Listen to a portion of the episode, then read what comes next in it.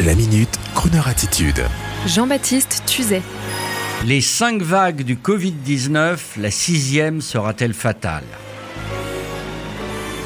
Aujourd'hui, jour très spécial, avec pour prétexte d'écouter un disque de plage, je voudrais vous parler des vagues.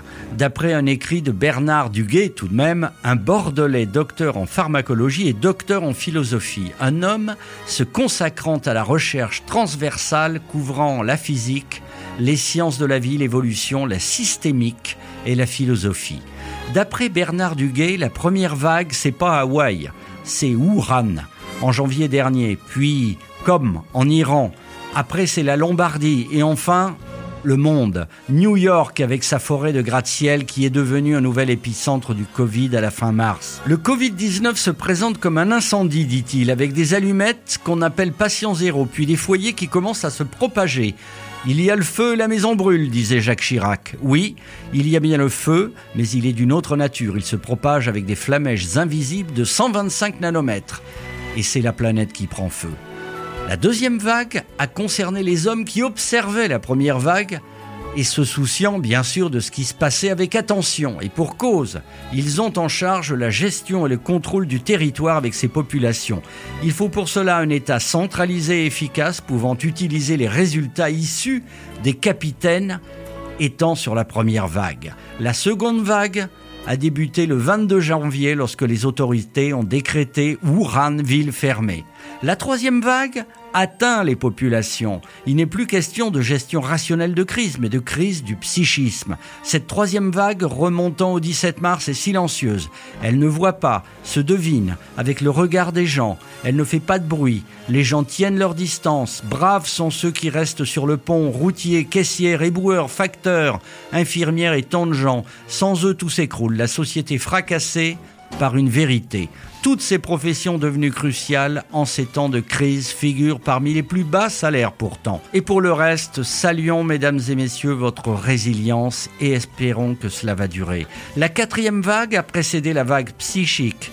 Mais si elle figure à cette place, c'est parce qu'elle risque de s'étaler dans la durée. Vous l'aurez deviné, il s'agit de la vague économique. La Grande Dépression consécutive à 1929 s'est étalée sur des années.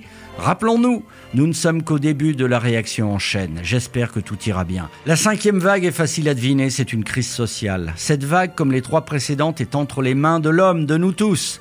Seule la vague virale échappe aux humains.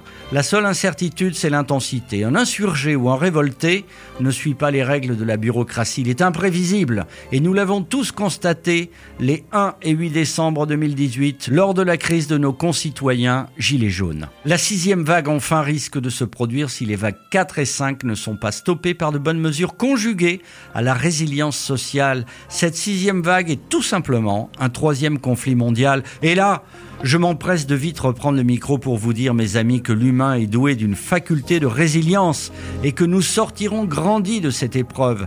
Et puis, il y a ce qu'on appelle la providence. Et peut-être que là aussi, nous ne sommes pas les maîtres du destin. Mystère, l'homme entre la nature et le divin. Et sur ce, voici enfin Chris Rea, le maître de toutes les vagues. Il nous met dans l'ambiance d'une issue de crise, là où tout n'est qu'ordre et beauté, vacances, rosée et volupté. Love,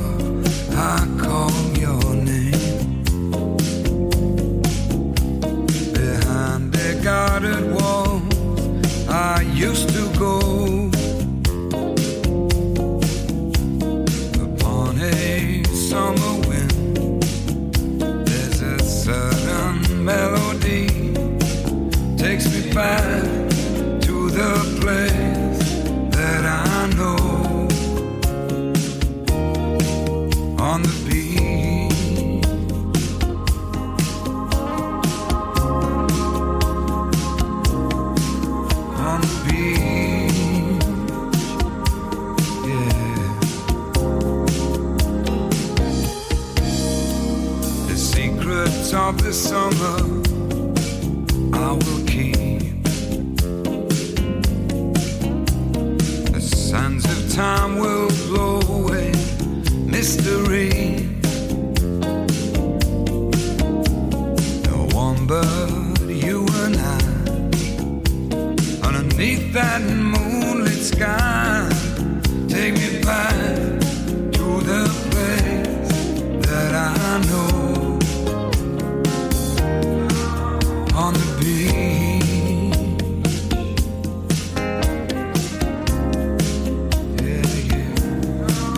on the beach.